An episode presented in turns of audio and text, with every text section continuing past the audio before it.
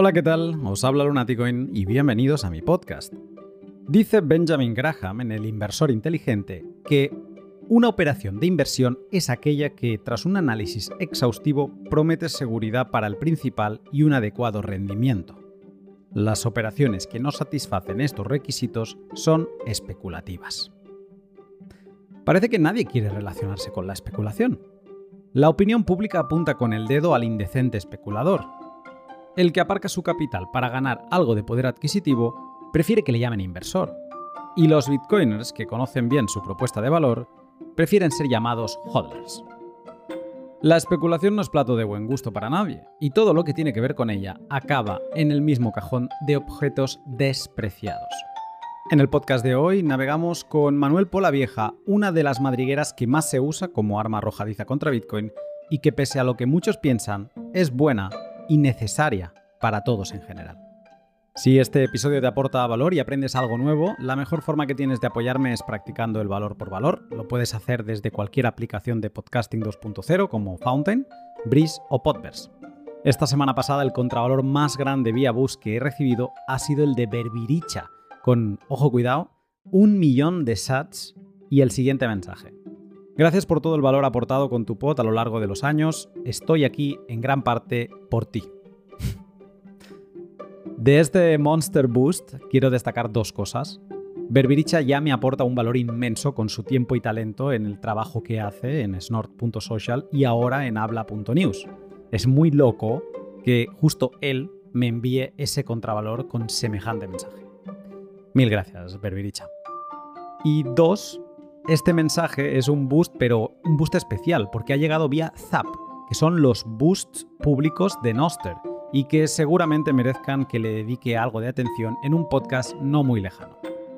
También, antes de dejarte con el pod, una mención rapidísima para dos de mis sponsors que junto a mis Patreons me permiten pod a pod seguir trabajando en lo que más me gusta. Y ojo, que hoy estreno sponsor. Pero first things first.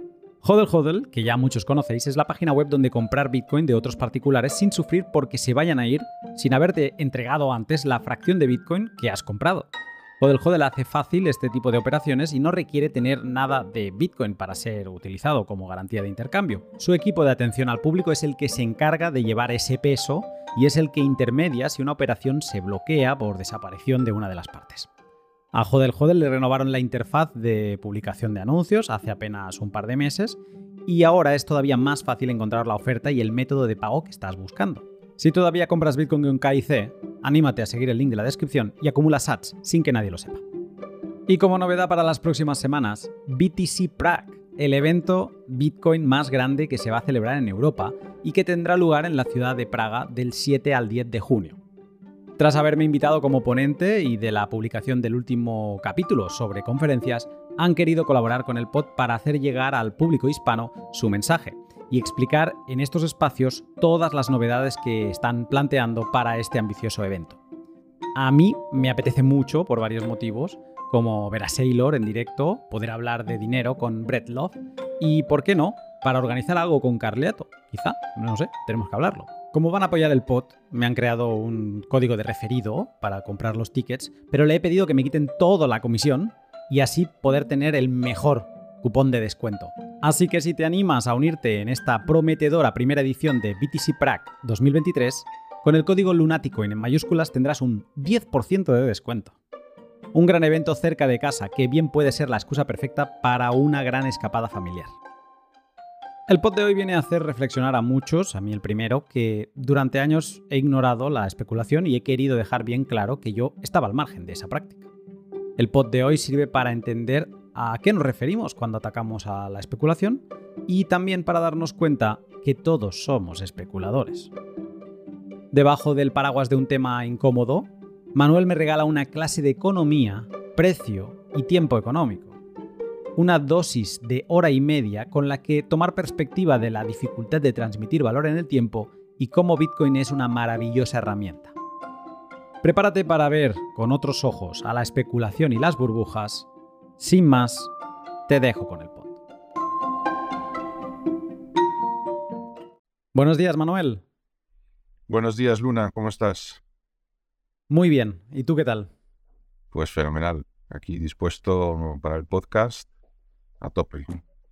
Hoy con un tema de esos puñeteros seguro, porque no deja a nadie indiferente. Vamos a tratar sobre una acción o una palabra, la especulación, el especulador, que siempre tiene una mala prensa a su alrededor y que también tiene mucha relación con Bitcoin. Se habla de Bitcoin como no, hay gente que viene a Bitcoin para especular, o yo estoy en Bitcoin pero no para especular, por sus otros valores. Entonces, por unas conversaciones que se han ido teniendo en Twitter y también que llevamos manteniendo tú y yo años, me ha parecido interesante invitarte para tratar este tema, porque creo que pueden salir cosas inesperadas. Manuel, para empezar, ¿cómo definirías a la especulación? Pues lo primero de todo, como diría Manolo Summers, Manolo Summers es un director de cine, la especulación es buena. Eso para empezar. La especulación no tiene nada de malo y aquí vamos a, por lo menos yo voy a romper lanza a favor de la especulación, los especuladores y las burbujas también. Todo fantástico. A ver, la especulación, podemos manejar dos definiciones. La, la, la definición popular, que es un poco la despectiva o tal, es el que, bueno, a mí eso lo único que me importa es ganar dinero, comprar barato y vender caro, y todo lo demás me da exactamente igual. Si alguien sufre por esto o deja de sufrir, o si, si esta cosa que yo estoy comprando es necesaria o no es necesaria para la gente, pues para que la gente pueda comer o para que la gente pueda vivir, o si esta cosa simplemente es inútil y estamos jugando y esto es un mero casino y es, estamos siendo frívolos. Esa es la, definición más popular de especulación. Y también eh, el mero hecho de comprar y vender a corto plazo también suele asociarse mucho con la especulación que lo que es a largo plazo ya no es tan especulativo. Esa es la definición eh, popular que eh, esto es clarísimo que está muy denostada, ¿no? Es una definición con unas connotaciones muy negativas. O sea, pues esto es un especulador, ya está, eso ya, ya le estás casi insultando. Y luego está una definición más neutra que, que simplemente es, pues, en latín, especulare, que es pues, intentar ver qué va a pasar en el futuro, ¿no? ¿Qué va a pasar en el futuro con, con lo que sea? En este caso, cuando hablamos de activos, eh, sean financieros o activos reales, pues estamos hablando de qué va a pasar con su precio. Pues, de especulación habrá de especulación sobre, sobre el precio, pues cuál va a ser el precio futuro de esto. Y especulas. Pues yo creo que va a ser tal, yo creo que va a ser cuál. Esa es la definición más neutra de especulación que yo creo que es la, la más científica, que es con la que yo me quedaría, pero claro, en este podcast vamos a trabajar, vamos a ver un poco las dos, ¿no? Eh, sobre todo la popular, que es la despectiva y por qué es despectiva, si debería ser, si no debería ser. Eh, esas son las dos definiciones que yo creo que, que hay que tener en cuenta. ¿Tú crees que ha de existir esta diferenciación entre una especulación, vamos a llamarle mala, relacionada con el corto plazo, relacionada con gente sin escrúpulos, diferenciada de esta otra que parece más buena que yo creo que está en la base de todo nuestro comportamiento, y es que todas nuestras acciones busquen aportarnos un rédito positivo después de ejecutarlas. O sea, ¿tú crees que debe seguir existiendo esta diferenciación o al final todo es especulación? Yo creo que en realidad es todo especulación y esta connotación despectiva, pese a ir en contra del significado establecido con todas las los problemas que eso tiene, que ya sabemos en Bitcoin que esto de las definiciones es un follón, pero a pesar de ello, yo creo que la definición popular es equivocada, que viene influida por muchas cosas culturales y demás, pero mm, dentro de que la especulación se limite a una operación comercial donde no haya, por así decirlo, ningún tipo de coacción ni violencia de una persona sobre otra, pues simplemente sea un acuerdo y que lo que sí que podría haber es una diferencia, una simetría de información, en el sentido de que alguien pues podría estar eh, aprovechándose de la otra parte porque sabe más, pues yo creo que calificarlo como despectiva es erróneo, siempre y cuando se trate de una operación voluntaria entre las partes. Yo creo que la simetría de información, bueno, es un problema del que tiene menos información y bueno, si no tienes información sobre algo, que deberías hacer es efectuar esa transacción o por lo menos deberías informarte.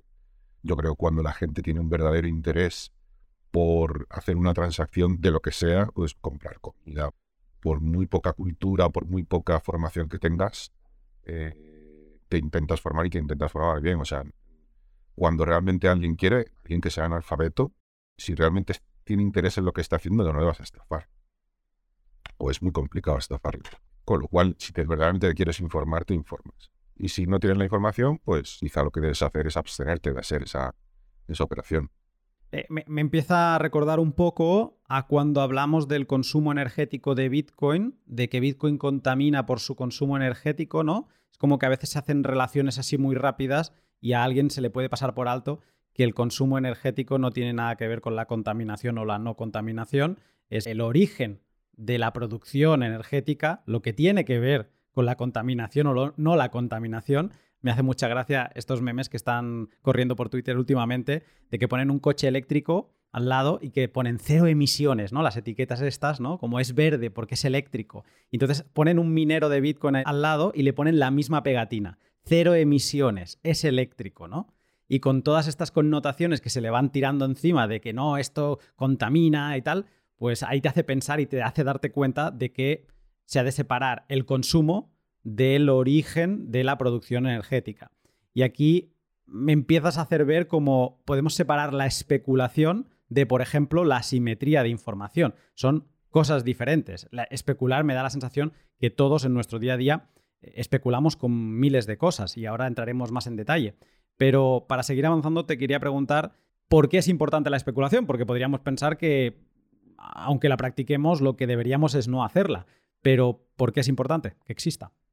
Ahí entramos en lo, en, lo que decía el gran economista Frederic Bastiat, lo que se ve y lo que no se ve. En la especulación, y, vamos a hablar ya de la especulación sobre activos, de comprar algo eh, a un precio barato para intentar venderlo más caro, o al revés, venderlo caro para luego comprarlo barato y obtener esa diferencia, esa plusvalía, lo que se ve, y es absolutamente verdad, es eh, la codicia o el interés crematístico, del interés por, obtener un dinero del especulador. Eso es así. El especulador va a ganar dinero. ¿Vale? Y es con lo que en esta definición despectiva pues se queda, nos quedamos un poco todos en general. Pero ¿qué es lo que no se ve? Lo que no se ve es una, una cuestión importantísima que es que el especulador genera precios. Y su incentivo está totalmente alineado con acertar el precio correcto en el futuro los precios de las cosas es algo como que damos por sentado. Bueno, pues el precio es este, pues el pan cuesta 70 céntimos. Es algo que damos por sentado y bueno, pues esto es lo que es y ya está. Como si fuera algo fácil o algo trivial, cuando es una información vital y valiosísima, que se explica muy bien en un vídeo que hay en YouTube, que es muy cortito, Milton Friedman sobre que se llama Yo Lápiz, que es como el proceso de fabricación de un lápiz y cómo, cómo colabora muchísima gente alrededor de todo el mundo para fabricar un lápiz. Gente que dice que incluso podría odiarse o podría, podrían tener guerras entre ellos o ni entenderse con su idioma, pero que gracias a los precios colaboran desde distintas partes del mundo hasta llegar a, a fabricar un lápiz, ¿no? Una cosa tan sencilla, pero que a la vez es tan difícil fabricar un lápiz por ti mismo o un lápiz como los que se fabrican eh, hoy en día, que por lo mismo sería muy complicado. ¿no?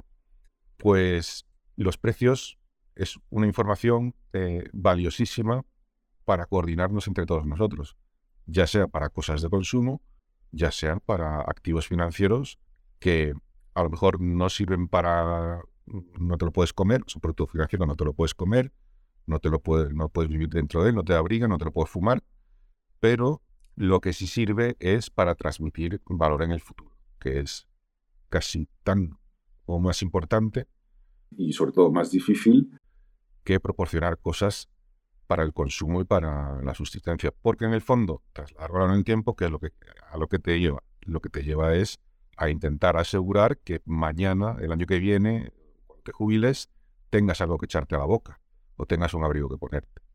Que al final es de lo que trata la economía. La economía, si habláramos solo de lo que consumes, lo que te abriga, en realidad ahí no estamos hablando de economía, ahí estamos hablando de fisiología y de supervivencia.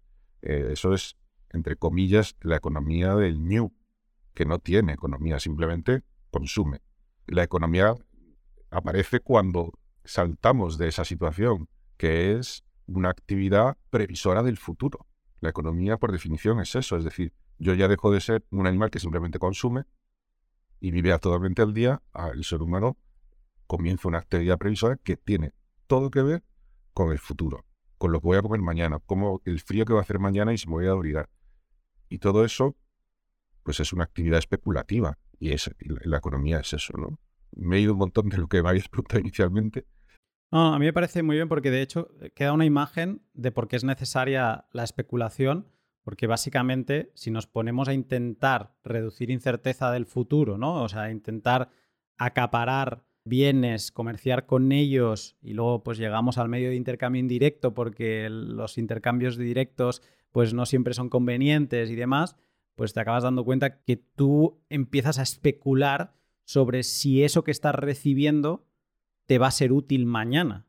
Y por eso, preparando este podcast, me he dado cuenta que es que especulamos en todo, desde si escoger esas naranjas o aquellas otras que valen un poco más caras, porque especulamos de si unas nos van a aguantar más días en casa o menos, ¿no? Y esto es como un ejemplo absurdo, pero la especulación está como en nuestra esencia y lo hacemos constantemente.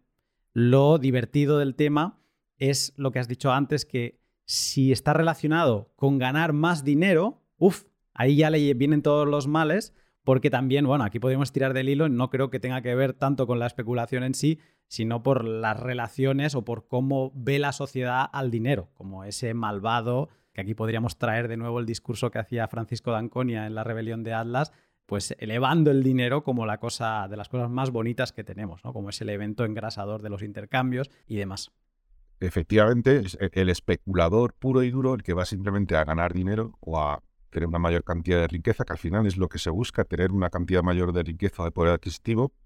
Normalmente lo más fácil es acumularlo inicialmente en dinero, luego se invertirá en otra cosa, pero inicialmente obtener esa plusvalía en dinero. Pero de lo que nos olvidamos es que el especulador, a pesar de que no le importa un comino generar precios, lo que le importa a él es acertar en el precio que él está con el que está él especulando en el futuro, quiera o no, lo que genera esos precios. Y esos precios son información muy valiosa eh, para la sociedad en general. Eh, es una cosa que tú en el discurso popular lo puedes decir y yo creo que la gente va a decir, pero bueno, ¿cómo esto de los precios valioso? Porque los damos por sentados. Los damos por sentados. Y va a decir, bueno, a que a lo mejor piense que el que está especulando con pues yo qué sé, con bonos de España le está especulando a la baja y está generando precios que son útiles para verdaderamente saber qué es lo que está pasando, ¿no? Y ese precio, la gente lo que va a pensar es que el beneficio de tener ese precio a lo mejor más realista no tiene ningún valor comparado con, con el valor que puede llegar a ganar el especulador con esa operación o con, si quieres, el daño que puede hacer eh, el especulador con su, con, sus, con su actividad que luego ese daño, pues hay que entrar en cada caso, ¿no? Porque, por ejemplo, en España, en 2011-2012, em, los bonos caían y, se hablaba de la prima de riesgo muy elevada y tal. Eso se entendía como malo, pero en mi opinión eso era decir, oye, ojo, que este país está muy endeudado. Los especuladores están, eh, sí, buscando un beneficio, pero están eh, diciendo la verdad y reflejando la realidad de las cosas, están cantando la verdad del barquero. El precio del bono español está bajo porque tiene mucho riesgo España de quebrar y estuvimos a punto. luego nos rescataron. Pero, el del especulador pues te canta muchas veces la verdad del barquero. Es como que el especulador es ese que está siempre ahí para echarle todas las culpas de todo. Si te fijas, en España 2011 los especuladores quieren destruir el país, los políticos ahí no tenían ninguna culpa de nada, de la gestión nefasta del país. eso no es problema. Eso también es problema de los especuladores, según ellos. Y si te fijas en la suspensión de la convertibilidad de Nixon en 1971, en su discurso, el argumento es hay especuladores que están contra nosotros. Y de nuevo, ahí lo que estaba diciendo el especulador es, no creemos que tengas todo el oro para respaldar los dólares que has emitido. Y era verdad. Y era verdad. Eh, no volvió. A o sea, era una suspensión temporal y no se volvió. Así estamos. Todavía seguimos 51 años después en el modelo Fiat. Pero 52 va a, va a hacer este agosto. Pero eh, es muy importante eso, que el especulador, primero de todo, nos debemos preguntar quién es el especulador. Yo creo que la respuesta es somos todos y luego hay especuladores profesionales, claro que sí. es igual que el mercado. ¿Quién es el mercado? Cuando estos podemitas a veces dicen, los mercados vienen como a por nosotros. ¿Quién es el mercado? Si el mercado somos nosotros con nuestras interacciones, ¿vale?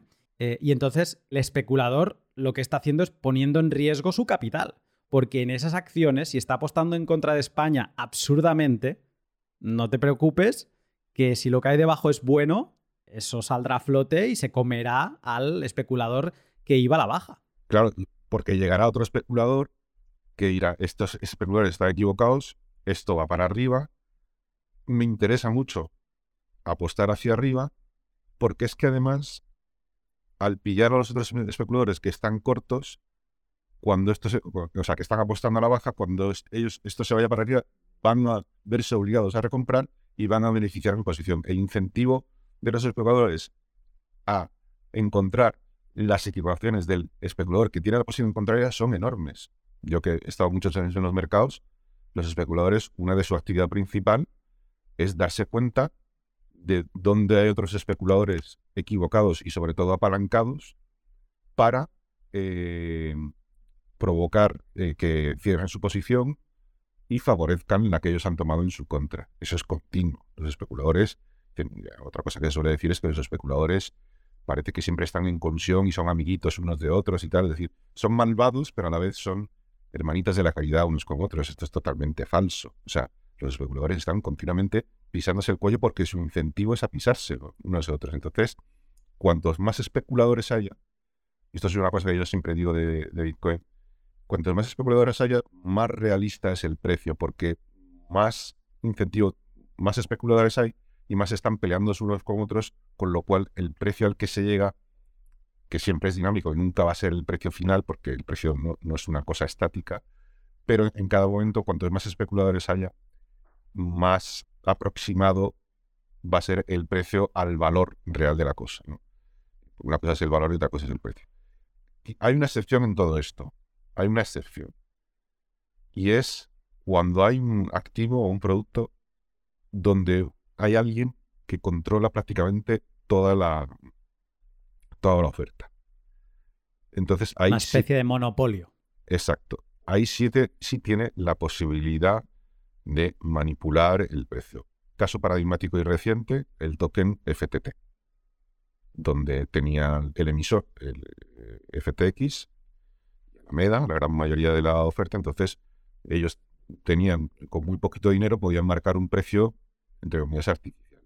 Ahí estamos otra vez en la simetría de la información. Si tú sabes que hay un activo donde la mayoría de la oferta está controlada por un señor que es el que está allí en el precio comprando y vendiendo, pues no debes tocarlo. Eh, esto es muy habitual en las shitcoins. Eh, la número uno en este caso es Ripple, que su dinámica básicamente de precio, y, la verdad es que lo consiguen con bastante éxito, es manipularlo a base de tener controlada la mayoría de la, de la oferta.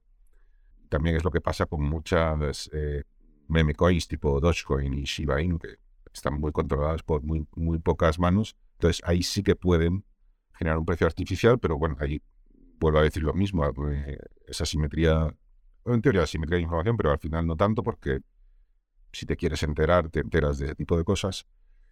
Y ya lo que voy es esto, que es cuando hay pocos especuladores, sobre todo pocos especuladores, en, por ejemplo en estos casos, con la posibilidad de vender, pues el precio podría ser más, más artificial o que se acerque menos al valor. Luego está el otro caso, que no es un tema de manipulación, pero sí que eh, es un tema de, limitación de la oferta, como es el caso de Bitcoin, que la oferta es limitada, entonces los vendedores son limitados y es muy arriesgado apostar en contra de Bitcoin, ponerse corto de Bitcoin, pues eso lo hace que sea, en este caso, el precio más volátil, que se desvíe más a menudo de su valor.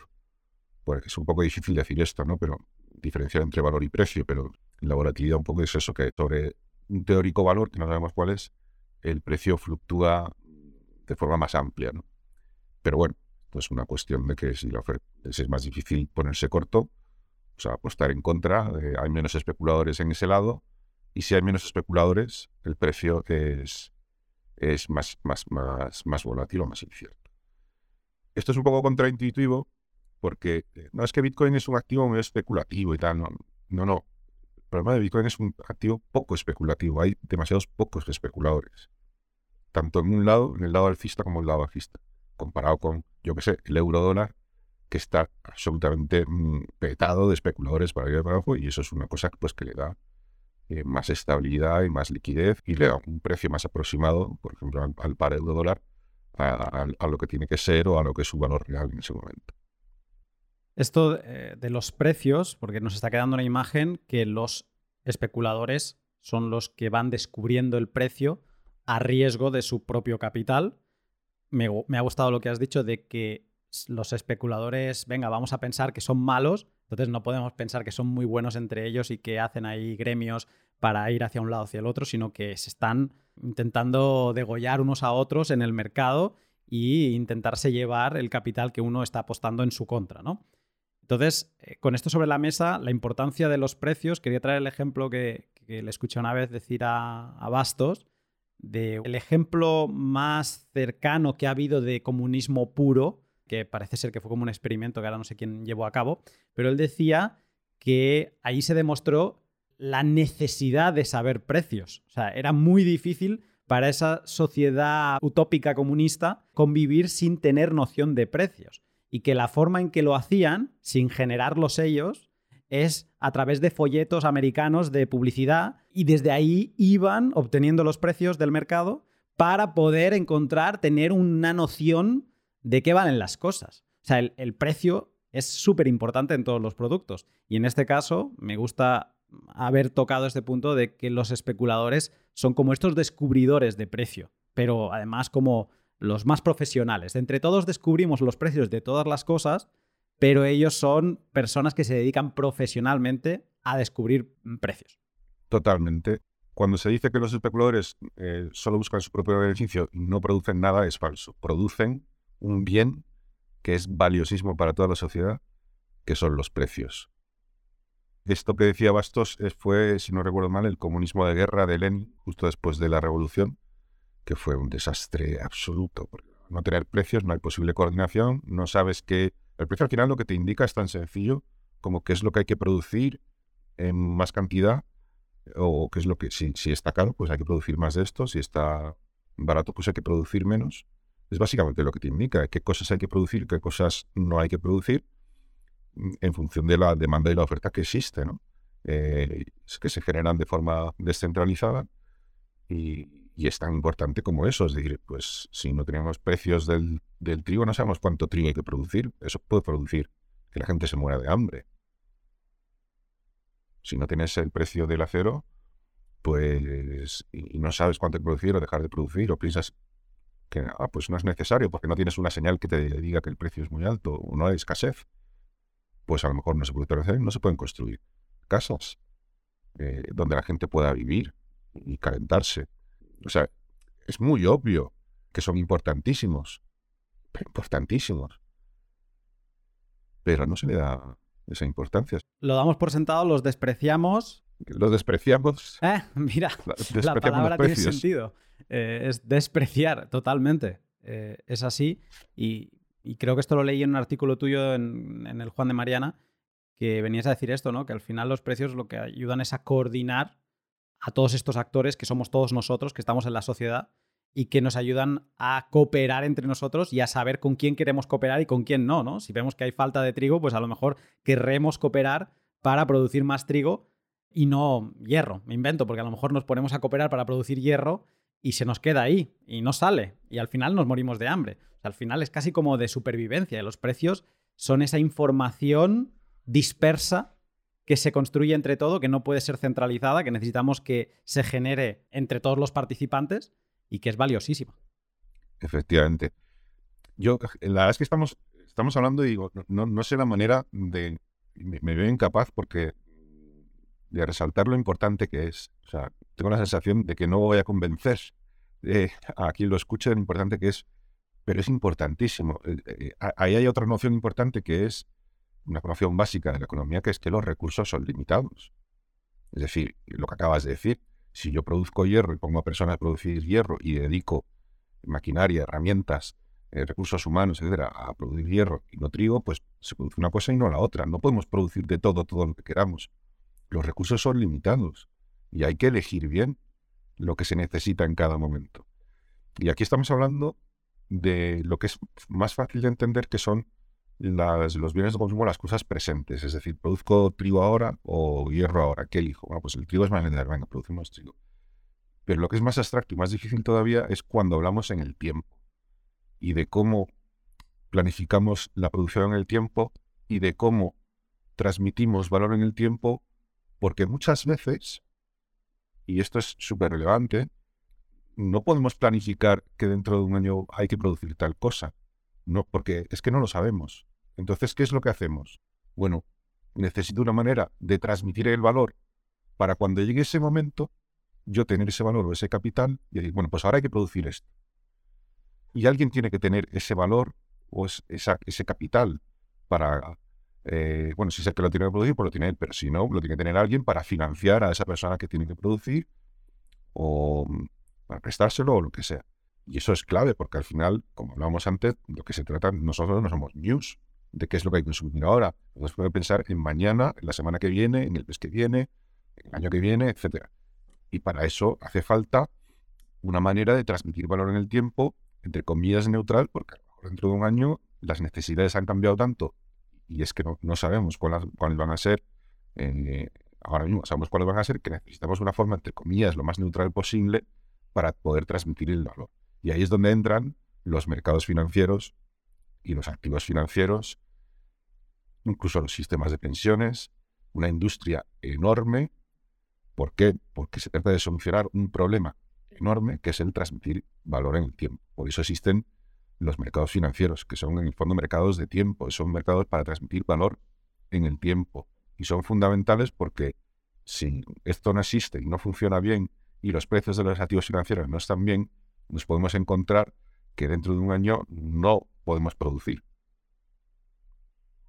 No sabemos qué tenemos que producir, o, sí lo sabemos, pero no tenemos con qué. Esto me está recordando mucho al podcast que grabé con Carlos Santiso, que le mando un saludo, sobre futuros, que al final eh, estamos hablando de lo mismo, pero ya en un, en un estadio posterior a todo este inicial que estamos hablando. Nosotros estamos hablando de definir precios y luego los futuros vendrían a intentar buscar certeza apoyándonos en otros productos financieros que estamos eso, o sea, estamos comprando tiempo, estamos comprando certeza y asegurándonos que mañana no nos vaya a faltar para seguir produciendo y demás. Muy interesante por ese lado. Y también un último apunte de esta charla que le escuché a Bastos, miraré de encontrarla, a ver si, si puedo, donde decía que en todas estas comunidades eh, protocomunistas o que lo intentan, ¿no? Que intentan llevar a cabo esta sociedad pues sin capitalismo de ningún tipo, eh, él dice que empiezan a funcionar de alguna forma porque existe la memoria. Y existe la memoria de que mm, la harina vale menos que un kilo de hierro, por decirlo así, ¿no? Entonces es gracias a esa memoria que esas sociedades empiezan. Luego llega el caos, porque ahí es cuando se empieza a distorsionar todo. Pero creo que la importancia de los especuladores sería hacer el ejercicio, que es, muy, es casi imposible de hacer, de, venga, nos metemos todos en una isla y nos olvidamos de los precios. ¿no? Nos plantamos ahí y somos capaces de olvidarnos de que un kilo de arena de la playa vale mucho menos que una manzana porque la arena es, muy abundante. ¿no? Entonces, en ese descubrimiento de precios que se tendría que empezar en ese momento, ahí es donde tomaría relevancia la figura del especulador o saldría a relucir porque se encargan de eso básicamente, de ir definiendo, y todos somos especuladores, de ir definiendo que una cosa vale más o vale menos, o estás dispuesto a pagar por ella o no estás dispuesto a pagar por ella porque no, te la, no compras la idea. Exacto, exacto. Y cuando la sociedad es más avanzada o más numerosa en individuos y hay mercado, el especulador, todos somos especuladores, pero el especulador profesional, ese que se dedica solo, única y exclusivamente, que solo mira el precio, que está especializado en eso, en, mirar el precio, intentar beneficiarse de, los movimientos del precio, pues lo que eh, sería el símil eh, pues a lo que una para transporte sería pues las redes de autopistas y de carreteras. Es el que facilita que todos nos comuniquemos entre nosotros a través de los precios.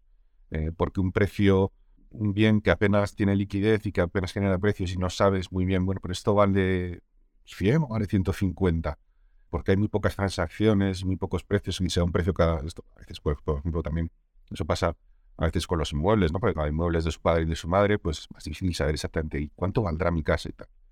Pues dificulta las transacciones. No es lo mismo a que eh, algo tenga un precio raro o muy variable o muy infrecuente, algo que está continuamente marcando precio que te da una posibilidad de, decir, bueno, el precio es este, no hay duda, transaccionamos a este precio y la, la operación se hace eh, muchísimo antes, ¿no?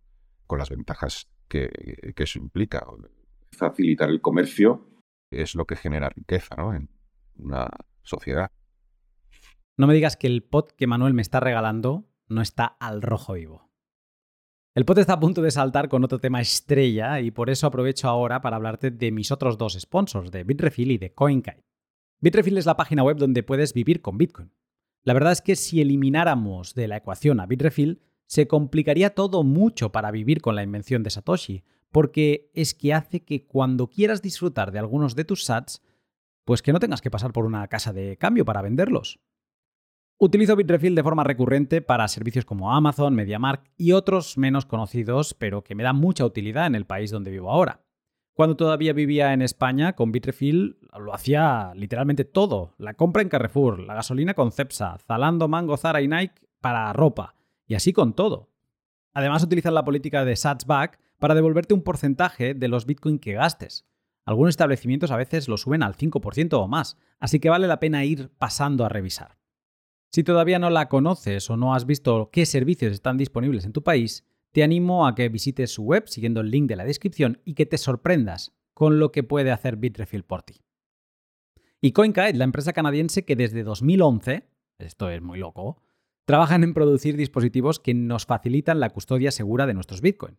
Estoy a punto de publicar un análisis en profundidad de TapSigner, que es su versión más minimal de una billetera fría, y que me parece una opción ideal para principiantes y personas poco técnicas. A mi padre ya le tengo una en camino. Luego tienen Colcar Mark IV, la versión clásica con la que se ganaron los corazones de todos los bitcoiners, y ahora la recién anunciada Q1, por tan solo 50 dólares más, que te da teclado completo como las Blackberries y escáner de códigos QR. Esto por el lado eléctrico, pero también tienen herramientas de custodia offline, como son la seed plate para guardar tus semillas en metal, el pack de dados para calcular la entropía y también las bolsas de seguridad para verificar que nadie le ha echado una ojeada a tu backup. La tienda de CoinKite es una delicia para la custodia de tus Bitcoin y te animo a que, sea cual sea tu nivel, le eches un vistazo para tomar el control seguro de tus Bitcoin. Hay otro concepto que también sale a pasear comentando la especulación, que son las burbujas, que parecen un poco como la consecuencia de la especulación salvaje. A mí la duda que se me plantea, porque todos nos vienen a la mente pues diferentes burbujas, que si la de los tulipanes, que seguramente es como la más legendaria, el ejemplo que siempre sale a pasear, pero el crack del 29, los ferrocarriles, las .com. Y la pregunta que a mí me surge después de creerme esto, de que los especuladores son estos descubridores de precio, ¿qué pasa cuando hay una burbuja? Que se toman vacaciones, que hacen mal su trabajo, ¿Cómo lo justificamos ahí? ¿Cómo va esto? Bueno, ahí lo de las burbujas, este es un tema que muy interesante, este tema que pone. Eh, a ver, porque además yo he caído también en lo de las burbujas tiene una cuestión psicológica que, que apela mucho a nuestro cerebro, que es, o a nuestras emociones, que es el, entre comillas, reírnos de los que estaban involucrados en aquella burbuja. Mira, qué tontos estos de comprando tulipanes por valor equivalente actual a un millón de dólares. La naturaleza humana, que, que, irracional. Te hace sentir, el observarlo con perspectiva, te hace sentir como más listo. Te dices, mira, pues esto ahora mismo que está pasando, yo que sé, con las .com, era lo mismo que pasaba con los tulipanes. Gente que está aquí como loca comprando cosas que no lo valen y son todos tontos y yo los me estoy dando cuenta de que es una burbuja y yo soy más listo que los demás. Por eso ese discurso de la burbuja es, atractivo, porque mm, parece que estás como un paso por delante de los demás cuando te das cuenta de que algo está en modo burbuja, ¿no? Luego la realidad es que cuando tú estás en ese modo listillo, si tan listo eres y tan claro tienes que esto es una burbuja, ¿por qué no apuestas en contra de esto? Pon el dinero donde están tus palabras en el caso de, vamos a hablar un poquito de Bitcoin, Peter Schiff, que dice que esto es una burbuja. Te has puesto corto en Bitcoin. No tienes pelotas de ponerte corto. ¿Por qué? Porque en el fondo realmente no estás tan seguro de que ese precio sea una burbuja. Bueno, decir, no, pero es que siempre puede subir más. Bueno, pero ¿y por qué sube más? ¿Por qué sube más? ¿Realmente la gente es tan tonta? ¿De verdad la gente es tan tonta? Si es tan tonta, ¿por qué los especuladores, como dices tú, no se pueden cortar? ¿Están fallando? Bueno, pues ahí lo que pasa es que los especuladores realmente tienen muchas dudas. Puede haber dos razones, que verdaderamente no saben si efectivamente eso va a llegar a ser un precio, eh, a llegar a precios muchos mucho mayores, o luego también que bueno, que haya una falta, si es un activo concreto, que haya una escasez muy grande de oferta. Y bueno, es que aunque realmente el precio esté pasado, ¿quién va a salir a vender? Porque es que no hay, no hay oferta, ¿no? Porque entonces al final tiene que pasar que los que han comprado en toda la fase alcista, pues en un momento decidan vender. Bueno, a ver, ¿qué es lo que pasa con las burbujas? Con las burbujas lo que pasa, en casi todos los casos, es que realmente hay algo importante detrás. O sea, sí que hay algo de valor. Los tulipanes, eh, por mucho que la gente se quiera mofar de los tulipanes, era una industria fortísima en aquel momento y sigue siendo una industria fortísima 400 años después. O sea, el que diga de las .com o de Bitcoin que son los tulipanes del siglo XXI, pues lo que está diciendo, ¿qué, qué, clase de crítica es esa? ¿Me estás diciendo que Bitcoin va a seguir como una industria muy fuerte cuatro siglos después? ¿Qué clase de crítica es esa? tú no lo estás criticando. O sea, tú no tienes ni idea de lo que era lo que fue burbujas de los tulipanes y lo que estuvo señalizando. Tú ahora vas a Holanda, eso está forrado todo el suelo de tulipanes, de alfombras, bueno, de tulipanes y la industria de flores en general. Es una industria súper próspera, eh, que tiene unas lonjas de, para el intercambio de flores, que eso es como Wall Street, súper sofisticado y que da empleo a muchísima gente.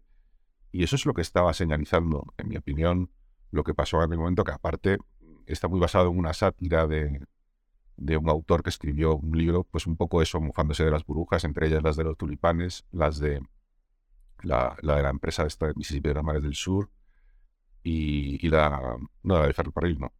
Bueno, aquellas dos burbujas, ¿no? un señor que escribió un poco de oídas, haciendo un poco la, el chascarrillo de jijiji, de estos que tontos comprando tulipanes tan caros, eh, sin haber estado en Holanda, este señor había estado en Holanda, se llama Charles Mackay, lo escribió en 1841. Y al final eso es lo que se quedó porque es una, lo que decía al principio, es una narrativa que emocionalmente pues gusta, ¿no? Ay, mira, qué, irracional, el ser humano qué irracional es. Eh, pues emocionalmente, oye, es algo que engancha. Pero realmente la historia no, no fue así, ni tanta gente se arruinó. Nada, es verdad que el precio creció mucho y luego bajó, pero, pero eh, lo que estaba es, es señalizando que había una industria, que había realmente una demanda que no era nada temporal, ni moda pasajera, ni muchísimo menos. O sea, lo que estaba ahí para quedarse y, se queda y sigue estando ahí 400 años después. ¿No esos precios? Vale, no está esos precios. Lo mismo digo con la burbuja del ferrocarril. Evidentemente, eh, señalizó una necesidad muy grande y lo que hizo fue la burbuja además para lo que sirve es para atraer capital a esa industria nueva que lo necesita porque realmente era necesario la inversión en, en todo el tema del ferrocarril y que hablar de las .com, que efectivamente, o sea, bueno, hubo una burbuja, pero es que está señalizando una cuestión importantísima que muy poquitos años después se ha visto que verdaderamente era algo necesario, útil y que estábamos demandando, estamos demandando todos hoy en día de una manera espectacular. Nota al pie, hay un libro que lo conocí gracias a ti de Anne Goldgar sobre los tulipanes, la tulipomanía que hay, con esta leyenda que parece que es más leyenda que otra cosa, donde explica con detalle eh, las cifras de la burbuja de los tulipanes. Y que parece ser que, ahora no lo tengo aquí, pero como que los precios locos que siempre salen a pasear, eso fueron como 30 adinerados de Holanda que se lo permitieron y que fueron los que perdieron dinero, o sea, que se perdió que mucha menos gente de la que nos pensamos perdió dinero con los tulipanes y que la escala de la burbuja de los tulipanes, entendida como esta volatilidad loca eh, hacia arriba que luego baja, no es tanto como la leyenda cuenta. Y también tiene un artículo corto que lo pondré en la descripción por si alguien quiere leer sobre esto. Pero me gusta lo que dices porque vienes a decir que las burbujas anticipan algo muy gordo debajo. O sea, que anticipan un nuevo sector que se ha descubierto por la razón que sea o se ha redescubierto y que seguramente sea el principio de una industria para durar tiempo. Efectivamente. Puede haber aquí quizá una excepción que son las burbujas que simplemente están inducidas por, por un exceso de crédito eh, en el sistema, en el sistema bancario, que normalmente suele influir hacia, hacia los inmuebles, por una cuestión de que, bueno, pues que es un poco una de las, sobre todo en España, por ejemplo, si te sobra el dinero, ¿dónde lo metes? Pues, pues en los inmuebles. No porque los inmuebles sean innovadores, sino porque es un depósito de valor, eh, pues por así decirlo, tradicional. Eh, entonces ahí no te está señalizando, sí te puedes estar, señalizando cierta escasez, pero no tiene por qué. Pero cuando se trata de burbujas sobre activos concretos, siempre, en la mayoría de los casos, suele haber algo detrás. También hay que descartar, aparte de estas, de, lo que simplemente sube por un exceso de crédito y se desparrama pues hacia donde sea, y si la gente no sabe muy bien dónde meter esa liquidez, pues, pues, pues va a, lo más estándar, pues, eh, pues eso, los inmuebles, el oro, lo que sea.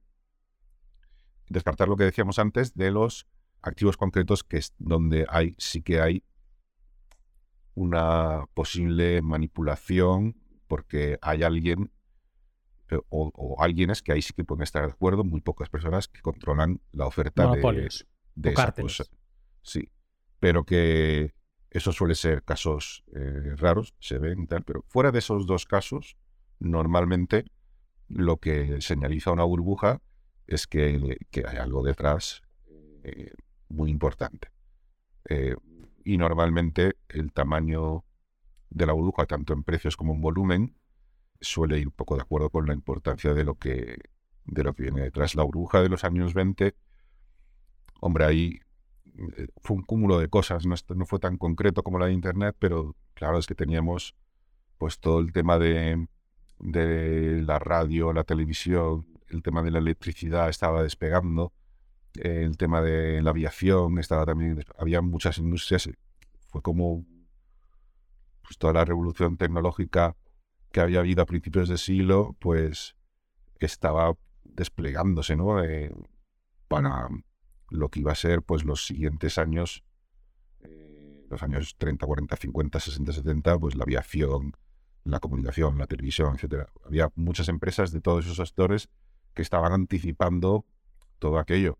Ahora es muy fácil decirlo con una perspectiva, ¿no?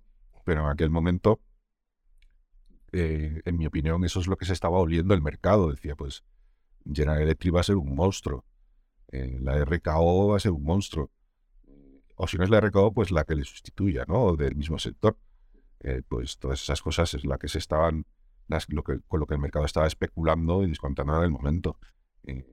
entonces, bueno, pues se produce quizá un, un exceso que tiene su parte buena y su parte mala. La parte buena es que todo el mundo presta atención, atrae capital, que es necesario, pero el que compra en el pico, pues es el daño colateral de la burbuja.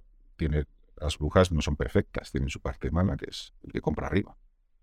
Y tú has dicho, has hecho como una diferenciación entre, por ejemplo, la burbuja inmobiliaria eh, por exceso de crédito. Yo creo que en los austríacos lo comentan bien, ¿no? Lo que acaba pasando cuando tienes dinero tonto eh, que se localiza en eh, operaciones tontas y al final pues eso acaba explotando en, algún momento. Pero te voy a leer una cita de Xavier Sala y Martín que también piensa que hay distintos tipos de burbuja y de hecho en las malas estaría Bitcoin, según él, ¿no? Dice lo siguiente, voy a leer un poco traduciendo del catalán. Sobre Bitcoin, advierto que, como todas las inversiones especulativas, puede subir, pero también puede bajar. A la bolsa le pasa lo mismo aunque hay una pequeña diferencia. Las acciones dan dividendos y los Bitcoin, como las tulipas, como los tulipanes, no. Dicho esto, tienes razón en que también hay burbujas especulativas en las bolsas, porque la historia está llena de ello, y tienden a acabar mal, como el crack del 29, como las .com en los 2000.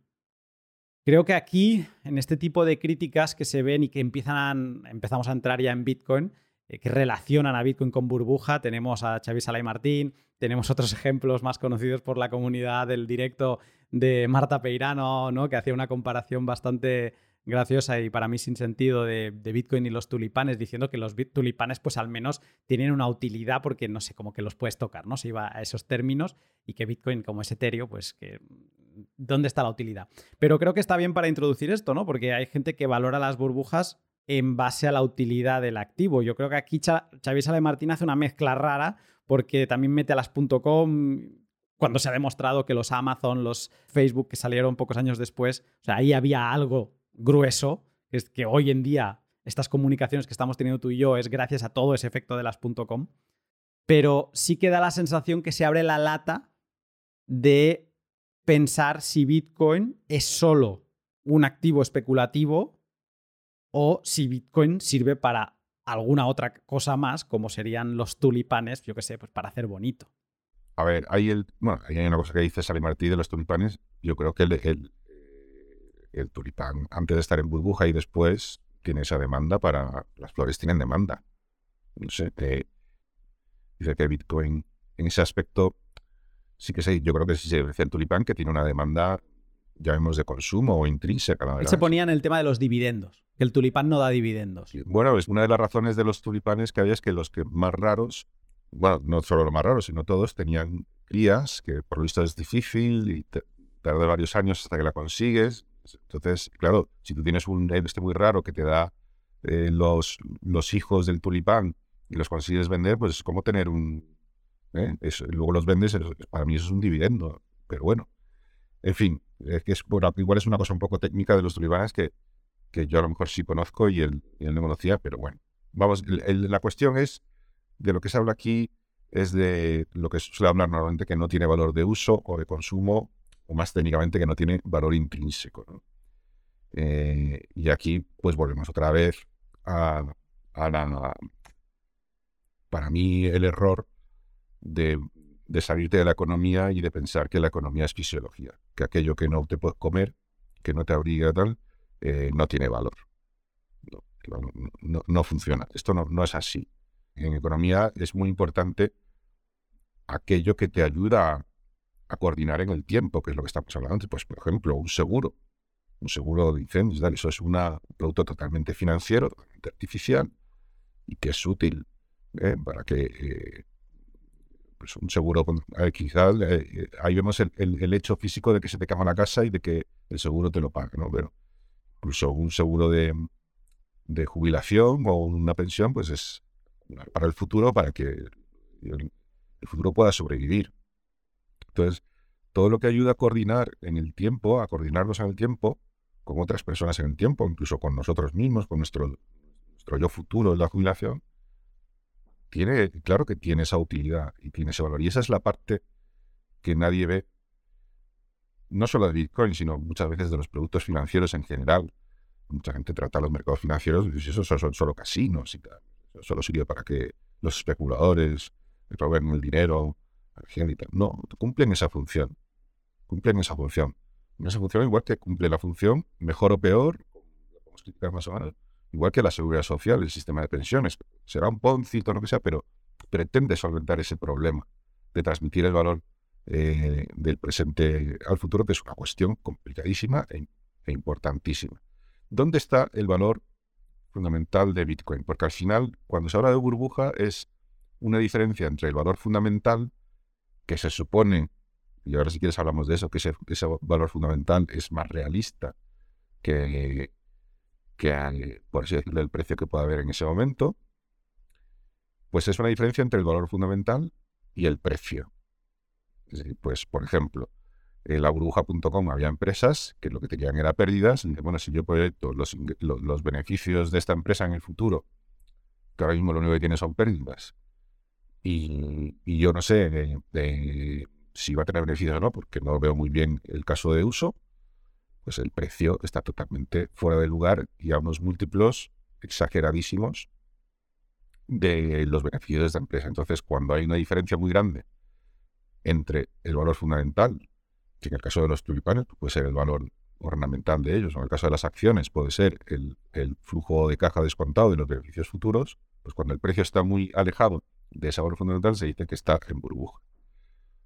¿Cómo Bitcoin no tiene un valor de uso o consumo ni paga dividendos, pues se dice que su valor, fundamental es cero. Con lo cual, cualquier precio para...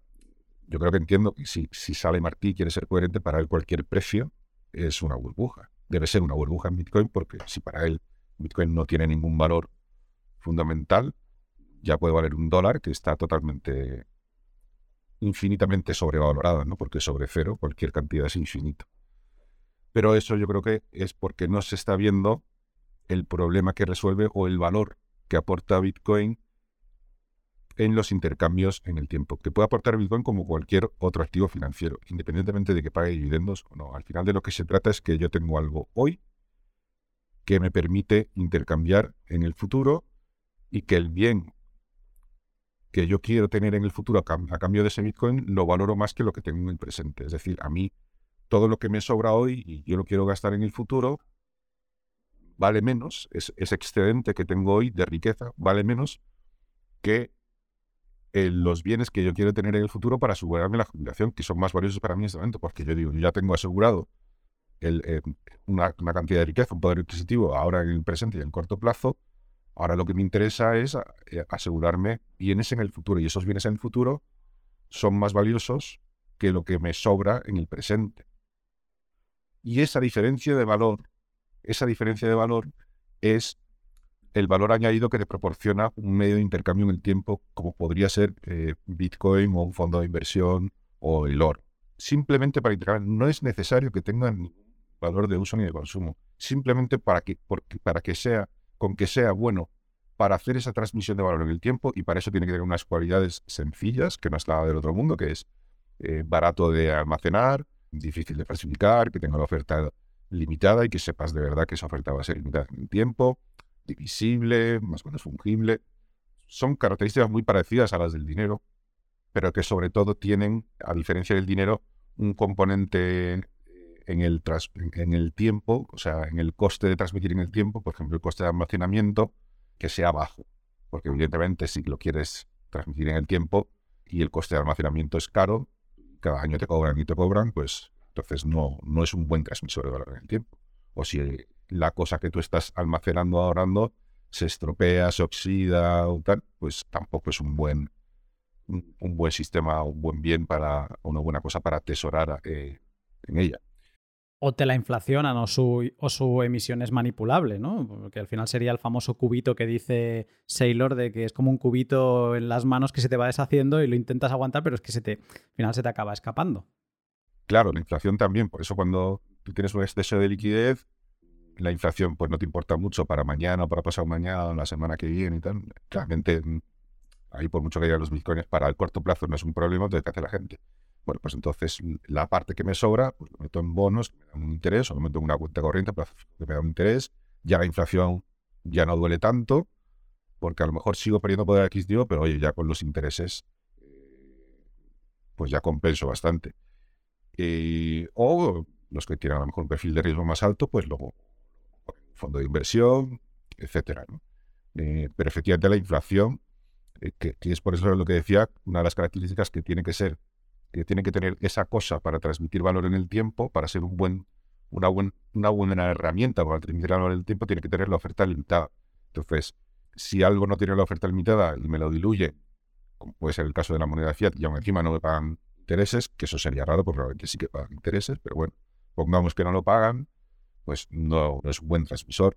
Eh, pues igual que algo que a lo mejor puede, puede crecer mucho la oferta fácilmente, pues yo que sé, por ejemplo, el trigo, que además es muy caro de almacenar durante mucho tiempo, tienes que tener en un silo, a ver cómo lo guardas, ¿no? Eh, entonces, cualquier cosa, que, por cualquier coste de, atesoramiento, al final que te lo diluyan, ¿vale? O sea, que te metan más fiat o que tengas acciones y que, el emisor sea un loco de, hacer ampliaciones de capital y te emita muchas más acciones, o un país que tenga mucho, que emita mucha deuda y pues cualquier cosa, cualquier, esos al final todos son costes de atesoramiento en el tiempo directos, más directos, como puede ser el coste de almacenamiento, de atesoramiento, o más indirectos, como es la dilución, la dilución de tu parte del pastel. Eh, pero al final esos son costes en el tiempo. Y los, los instrumentos, los, las cosas que tienen esas buenas, esas cualidades para que con el tiempo no sea costoso atesorarlas, pues son buenos transmisores de valor en el tiempo.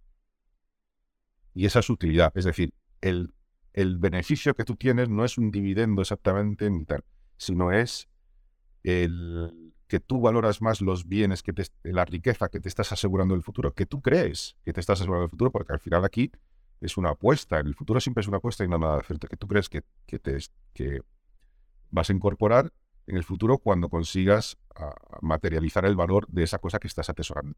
Que no es distinto a lo que hablábamos en aquel podcast que el intercambio en el presente. Es decir, tú tienes dos bicicletas y yo tengo dos abrigos, te sobra una bicicleta y ahí me sobra un abrigo.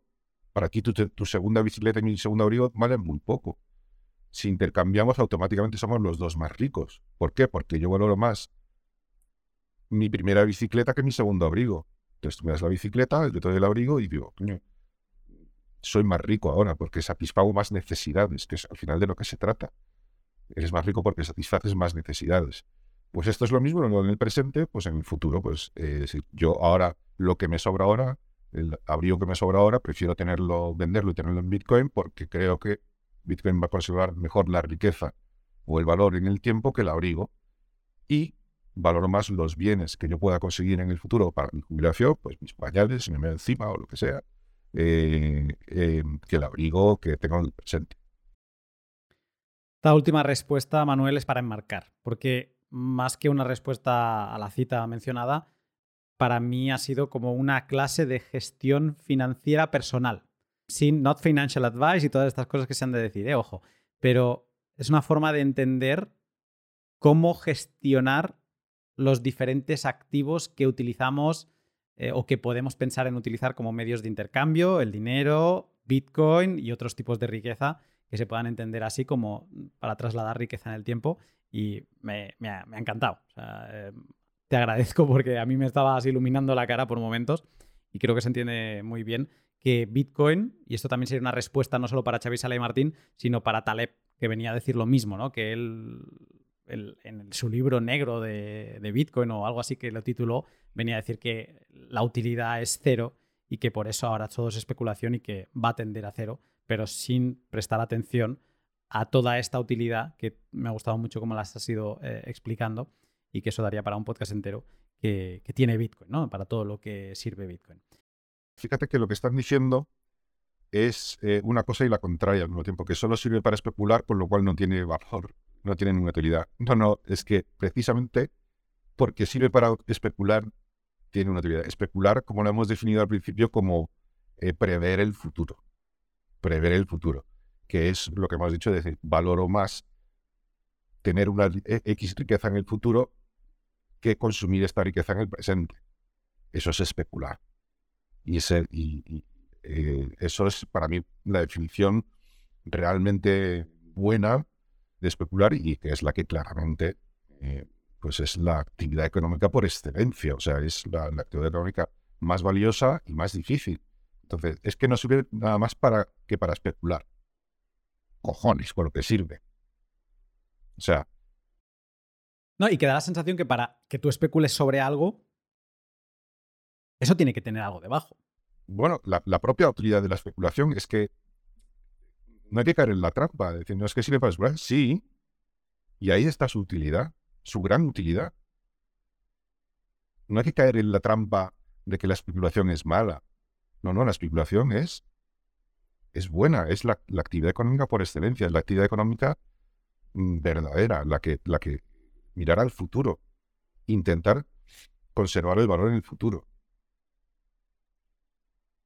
Y si hay algo que es bueno para especular, es algo eh, eh, y que, tiene, que es especialmente eh, adecuado para la especulación, es precisamente porque es un buen medio de transmisión de, para transmitir valor en el tiempo. Me gustaría pasar a, unas preguntas que me quedan más bitcoiners, pero sí que me gustaría cerrar el capítulo de burbujas preguntándote, porque sé que has revisado y has comparado un poco burbujas, quizá esta respuesta pueda servir para toda esta gente que quiere atacar a Bitcoin con que es una burbuja y demás. Pero en relación a otras burbujas que hemos visto, Bitcoin es un niño de cuna, es una burbuja interesante o en qué relación queda comparado, no sé, con los tulipanes, por ejemplo. Bueno, A ver, yo ahí lo que digo ya, independientemente de que los tulipanes señalizaran en realidad una cosa que luego vino, bueno, vamos a poner que no, ¿vale? Que, que o despreciamos lo que luego vino, ninguna industria, que simplemente fue una locura y tal. Y si nos ponemos a decir que es una burbuja de algo que al final va a acabar valiendo cero, que no sirve absolutamente para nada, eh, comparar la burbuja de los tulipanes con la burbuja de Bitcoin es indigno. Es indigno porque, o sea, si nos ponemos a que Bitcoin es una burbuja, una burbuja obscena, es que Bitcoin no es que gane por goleada a, los tulipanes. Es que, o sea, es que no es ni comparable. Los tulipanes se multiplicó el precio por 22 en dos años y medio. Por 22. O sea, es decir, Tú metías un dólar antes de la burbuja y en, el máximo habías tenido 22 dólares. Bitcoin, el primer precio que tenemos registrado al que pudo acceder cualquiera, cualquiera que estuviera interesado podía haber comprado, fue 0,001 Bitcoin y llegó a un máximo más o menos de 70.000. O sea, es que se ha multiplicado por 70 millones. O sea, estamos hablando de un por 22 a un por 70 millones.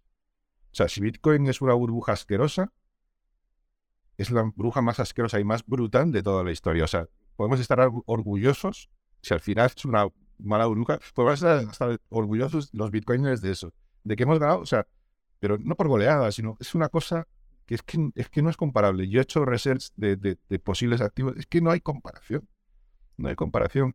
Lo de los tulipanes es un moco asqueroso comparado con... O sea, nada.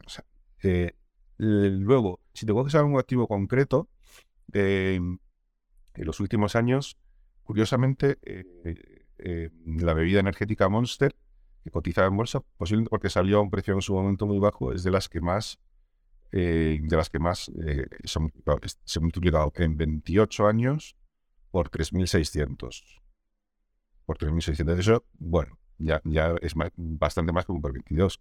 Pero comparado con un por 70 millones, es que sigue sin ser comparable. Y si nos cogemos Coca-Cola, que Coca-Cola empezó a cotizar en el año 1919, pues hasta el día de hoy, ahí hay que ajustar por inflación. Bueno, a ver, eh, también siendo justo, si ajustamos por inflación, eh, Bitcoin, más que por 70 millones, ha sido por 50 millones, ¿vale? Pero bueno, estamos en un orden de magnitud similar. Eh, es que ya han pasado, ya han pasado 13 años, 14 años casi. Entonces ahí hay una inflación importante. En el caso de Coca-Cola hay muchísima más inflación porque estamos hablando de ciento y pico años, pero descontando la inflación y tal, pues es un por 36.000 en 104 años.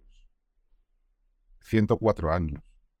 Y todavía es un orden dos órdenes de magnitud inferior a Bitcoin. O sea, sin Algunos dirán, hombre, es que con Bitcoin, eh, claro, salió, partió casi de cero. Entonces, partir de cero cualquier mm, subida es casi infinita. Bueno, pero es que Bitcoin salió así a propósito, es decir, eh, estuvo accesible, o sea, yo creo que la comparación justa, que eso lo hablábamos antes y me, corregiste tú y tienes razón, la comparación justa es a partir del momento en que cualquiera puede comprar sin necesidad de tener que ser venture capital o alguien que esté un poco dentro del equipo fundador y etcétera, etcétera. Es a partir de que es públicamente accesible. Y, yo el precio de 0,0011 lo tomo de la primera, el primer mercado que hubo, que es New Liberty Standard, que cualquiera podía haber ido allí y sin demasiada complicación, con una tarjeta de crédito, con una transferencia o lo que sea, pues haber comprado mil Bitcoin con un dólar, cualquiera lo podía haber hecho. Con lo cual, es una cuestión de saberlo, ¿no? Eh, pues igual que cuando salió la, la IPO de, de Monster, pues tienes que preocuparte de saber que hay una IPO. Y si te preocupas, eh, y, te interesa comprar, pues eso desde cualquier parte del mundo, con una cuenta de valores en cualquier broker, lo habrías comprado perfectamente. cualquier persona eh, con acceso al mercado financiero. En caso de Bitcoin, incluso cualquier persona que no tuviese acceso al, al mercado financiero se lo hacía minando. Pero no estoy contando la parte de, adquirirlas minando. Contando a partir de que estuvo disponible eh, comprando con, con dólares. Y ese precio es 0,001 eh, céntimos por, por Bitcoin. Y hemos hecho también el ejercicio anterior, creo que no vale la pena tampoco mencionarlas mucho, pero si había shitcoins que estaban en las mismas magnitudes de Bitcoin y curiosamente como las shitcoins, la gran mayoría de ellas, sale como si fuera una IPO, ¿no? En una ICO o similar, pues ya salen con un precio bastante elevado, que aunque parezcan pequeños, no sé si Ethereum estaba como a 20 centavos por, por Ether en su momento, que claro, lo comparas con ahora y dices. Vaya subidón. Pero aún así, en, en, porcentaje se queda muy corto. No sé si tienes el dato de Ethereum a mano. Sí, no sé si son, eh, eh, Ethereum se multiplicó por 600.000. Eh, ya empieza a ser comparable con Bitcoin, pero todavía sigue siendo un orden de magnitud menos. No, dos órdenes de magnitud, pues estamos hablando, porque 50 millones contra 600.000, o sea, hay una diferencia enorme, pero bueno, que puede decir es, es un poco comparable. luego, a ver, pero también es verdad que eh, ¿cómo explicarlo? Ethereum y las shitcoins un poco van al rebufo de Bitcoin. O sea, no, no se entiende, no se entiende Ethereum sin Bitcoin. Es una, es un, es una copia, ¿no? Eh, que hace algunas cosas más y tal. Y entonces no Yo, por otro lado, tampoco niego que Ethereum pueda tener su valor. Lo que pasa es que es un tipo de activo que no tiene nada que ver.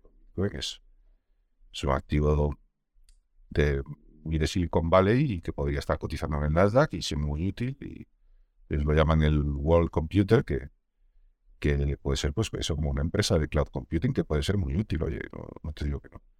Pero es otro bicho totalmente distinto y que se, esa regularización tan alta es pues también porque igual que Bitcoin salió a un precio no tan bajo como Bitcoin, pero también bastante bajo, con lo cual lo, eso no es normal en una empresa eh, de Venture Capital que hasta que hasta que no tiene una cierta valoración ya alta no, no sale a bolsa y no está accesible para todo.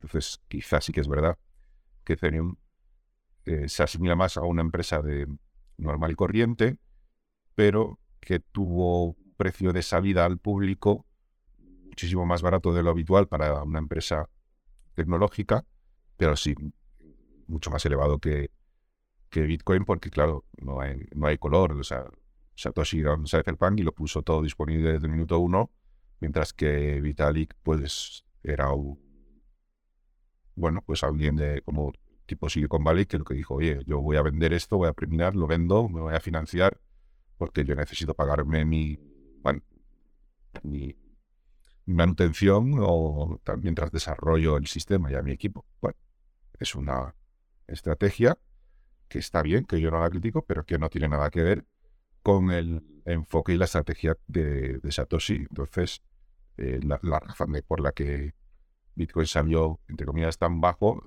eh, eso estaba especialmente buscado y planificado así y se puso a disposición de todo el mundo desde el minuto uno porque la filosofía era hacerlo así, que cualquiera pueda participar desde el minuto uno.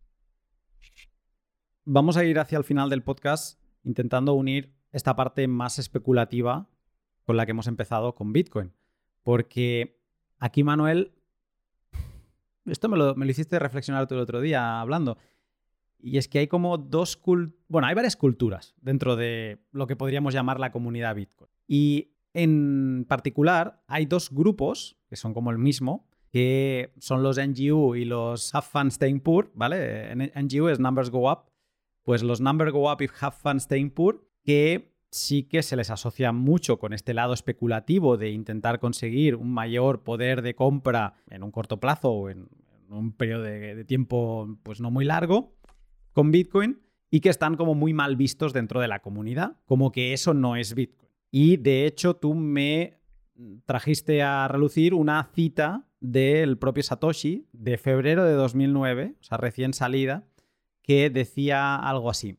En lugar de que la oferta cambie para mantener el valor estable, la oferta está predeterminada y el valor cambia. A medida que el número de usuarios aumenta, el valor por moneda también aumenta. Tiene el potencial de un bucle de retroalimentación positiva. A medida que aumentan los usuarios, el valor sube, lo que podría atraer a más usuarios para aprovechar el valor creciente. Aquí parece una cita de Satoshi como creyendo que Bitcoin es una buena herramienta de numbers go up, donde los números crecen, eh, haciendo referencia a este poder adquisitivo. Pero luego hay esas críticas de que esto no es Bitcoin, que Bitcoin es libertad, es eh, anticensura y todo lo demás. ¿Qué te parecen estas críticas a NGU y Have Fun Staying Poor? Bueno, a ver, yo no estoy muy de acuerdo con esa crítica porque la realidad es que Bitcoin hasta hoy cómo ha funcionado y, creo que nunca hay ningún duda cuando estamos comparando contra otros activos financieros, no es que haya funcionado como un number go up, es que ha ultra funcionado como number up, comparado, es, incomparable con, cualquier otro activo como acabamos de ver, ¿no? Pues se por 70 millones. es una barbaridad. Eh, entonces, hasta hoy ha funcionado evidentemente como eso, como lo que anticipaba Satoshi. Y lo que pueda funcionar, haber funcionado como dinero de pago, pues queda totalmente, o sea, pues lo mismo, es incomparable. O sea, la utilidad como medio de pago, como dinero, eh, eh, comparada con la utilidad que ha tenido como medio especulativo, es nula. Es nula. O sea, por mucho que se estén haciendo pagos, hombre, yo no digo que no actúa como medio de cambio, actúa muchas veces, y ese, ese valor que aporta Bitcoin en esos intercambios, como decíamos antes en la de bicicleta, que es donde tiene, aporta valor añadido el dinero, eh, existan, pero comparado con el valor que ha aportado en el tiempo, es que de nuevo es incomparable, ¿no? Entonces, me parece un poco absurdo criticar eh, Bitcoin por lo que principalmente ha conseguido y para lo que principalmente se ha usado. Pues no hay que avergonzarse, ¿no? Es una, yo creo que hay un poco ahí de puritanismo, de, de, sí, que es verdad que a lo mejor la gente que lo que dice el number go up y tal, no, a lo mejor no hace esa, una reflexión demasiado profunda sobre el por qué y, qué consecuencias tiene eso y qué valor aporta de que el de que el precio suba, pues aporta a la sociedad y tal, más allá de que les reporte un beneficio a sí mismos. Pero la realidad es que eh, los hechos son los que son. Ya funciona así. Ahí, había por ahí este, este economista que yo sigo mucho, yo, JP Conning, que precisamente sacaba esa cita de Satoshi, porque ahí Satoshi dice que es una profecía autocumplida, lo dice en esa, esa cita que has sacado, y entonces un poco lo utilizaba y para mí hacía una interpretación injusta o incluso intelectualmente deshonesta, en el sentido de que, bueno, pues que como es una profecía autocumplida y es un, como se suele decir muchas veces en Bitcoin erróneamente, que es un shared belief, que si todos creen eso, entonces se cumple, eh, pues que es, realmente la única razón por la que sube Bitcoin. Con la teoría del, más tonto que tú, ¿no? Que, te lo compra a un precio más alto, pues es porque es más tonto que tú, de full, Greatest Full Theory. No, eso no, o sea, eh, Satoshi no se tiró no sé cuántos años estudiando, que pues, posiblemente hizo todos los sistemas que había anteriormente, eh, o los otros cypherpunks como Alfine o Nick estudiando el, dinero, en toda la historia del dinero y qué cualidades tiene que tener. Y me da igual que sea dinero que medio de intercambio a largo plazo, porque en el fondo ya hemos visto que las cualidades son muy parecidas. Para luego decir que simplemente va a tener valor porque es una profecía autocumplida. O sea, al final, si otros lo demandan porque hay que coger la cita en su contexto también, en el contexto general de Satoshi. Si otros lo demandan y, se entra en un, círculo virtuoso positivo, aquel que lo demande sí que mira si la oferta es limitada. Sí que mira si eso es fácil de transportar o barato de transportar o no. Sí que mira, no, no da lo mismo que Bitcoin sea bien digital, que es muy fácil de transmitir, a que sea a que fuera yo que sé, un trozo de plomo. Eso importa, o sea, todas las cualidades de la cosa importan para esa función especulativa de círculo virtuoso de transmisión de valor en el tiempo. No es una autoprofecía porque sí y da exactamente igual las cualidades, ¿no? O sea, Toshi se, se curró una serie de cualidades y se las curró muchísimo. ¿O es que da igual que solucionará el problema del doble gasto? Hombre, entonces hay que tomar esa cita en su contexto, es decir, no es Bitcoin como si fuera cualquier cosa, porque entonces cualquier cosa podría valer. Y eso es falso. Tiene que tener unas cualidades concretas que sirvan para eso, ¿eh? para, ese, para ese círculo virtuoso o círculo eh, positivo. Y la gente del, del Number y tal, en el fondo, de alguna manera, eh, las enumeran esas cualidades. Normalmente ellos lo, se refieren solo a uno que ellos erróneamente llaman como escasez digital, pero bueno, me da igual. Eh, lo que se refieren que es que tiene una oferta limitada y aunque a lo mejor no lo digan, evidentemente sí tienen en cuenta que eh, atesorar Bitcoin en el tiempo no es como atesorar hierro, que tienes que meter toneladas y, ¿eh? es muy caro de atesorar en el tiempo, y eso SIDA, etcétera. O sea, es un digital que es barato de atesorar. No lo dicen, pero yo creo que es obvio, ¿no? todas esas cualidades. Entonces, al final, la cosa en cuestión tiene que tener las cualidades apropiadas para transmitir el valor del tiempo, que no es fácil. No es fácil. O sea, en el caso de un bien digital, pues, décadas sin solucionar el problema del doble gasto, por ejemplo. Tuvo que llegar Satoshi a solucionarlo de una forma muy ingeniosa y que algo que parecía imposible. Entonces, todo eso, evidentemente, importa. En el lado, parece que opuesto a los eh, Number Go Up, están los hodlers, que parece que sí que han hecho el trabajo de entender a Bitcoin, de entender eh, toda esa propuesta de valor de Bitcoin, más allá de la especulación, más allá del precio, podríamos decir. Y aquí la pregunta que te lanzo casi como para cerrar es si son los hodlers especuladores también. Totalmente, claro. Totalmente. Especuladores en el sentido de, de intentar anticipar el futuro. Y cuanto más lejano el futuro, más, más especulas, porque más incierto es. Eh, totalmente. Serían como los campeones de los especuladores, porque son los que intentan ir a más lejos en el tiempo. Efectivamente. Esto es como los inversores value, Warren Buffett y Benjamin Graham, que se suele entender y decir, no, esto, es inversión, esto no es especular claro, en el sentido peyorativo de, que hablábamos al principio, de cómo definíamos eh, especulación, sí, pero en el sentido más verdadero, más científico, más literal de especular, del verbo latín especular, ellos son eh, buenísimos y grandísimos especuladores porque lo que están intentando es decir, bueno, esta empresa en el futuro va a seguir vendiendo pan, va a seguir vendiendo teléfonos, la gente dentro de 10 años va a seguir demandando este tipo de teléfono o este tipo de coche, sí, pues entonces la empresa va a conseguir vender eh, porque tiene un buen equipo y va a conseguir vender esa cosa que se demanda y va a tener beneficios, con lo cual va a ser más valiosa en el futuro. Están especulando totalmente a si lo que produce esa empresa se va a demandar en el futuro o no, cosa que es muy difícil. Parece fácil, pero es muy difícil. De hecho, la mayoría de los gestores no son capaces de, debatir a los índices generales, por muy bien que pretendan elegir las empresas. Los que los baten es la absoluta excepción. Ahí nos da la señal de lo difícil que es y no hay más que retrotraerse algunos ejemplos recientes. Vamos a decir, bueno, empresas líderes como Nokia vendiendo teléfonos, pues ¿cuántos teléfonos vende hoy? Pues era, hoy en día es como, en su momento era como Samsung o como Apple o el iPhone. Parece imposible que ahora de repente vaya a llegar uno y vaya a desbancar a, Apple o a Samsung, pero es que con Nokia estábamos en la misma situación y eso pasó. Y toda, a lo mejor, toda tu especulación de que si esta empresa va a vender no sé cuántos millones de teléfonos dentro de 5 o 7 años, eh, en el fondo, a ver, no es chuparse un dedo del aire, pero un poco sí, o sea, es decir, no lo sabes realmente. Un Inversor Value intenta hacer su mejor, su mejor Mm, expectativa y razonada y tal, pero en el fondo es que no lo sabemos, el futuro. Bueno, pero es que todas las expectativas, yo no soy de escuchar muchos podcasts de, de value investing y demás, pero algunos he escuchado, y al final cuando te hacen una tesis de inversión, ponen sobre la mesa sus ideas de hacia dónde va la sociedad y por lo tanto dónde estarán las necesidades de la sociedad para hacerte ver que esa empresa puede tener valor o no tenerla en un futuro.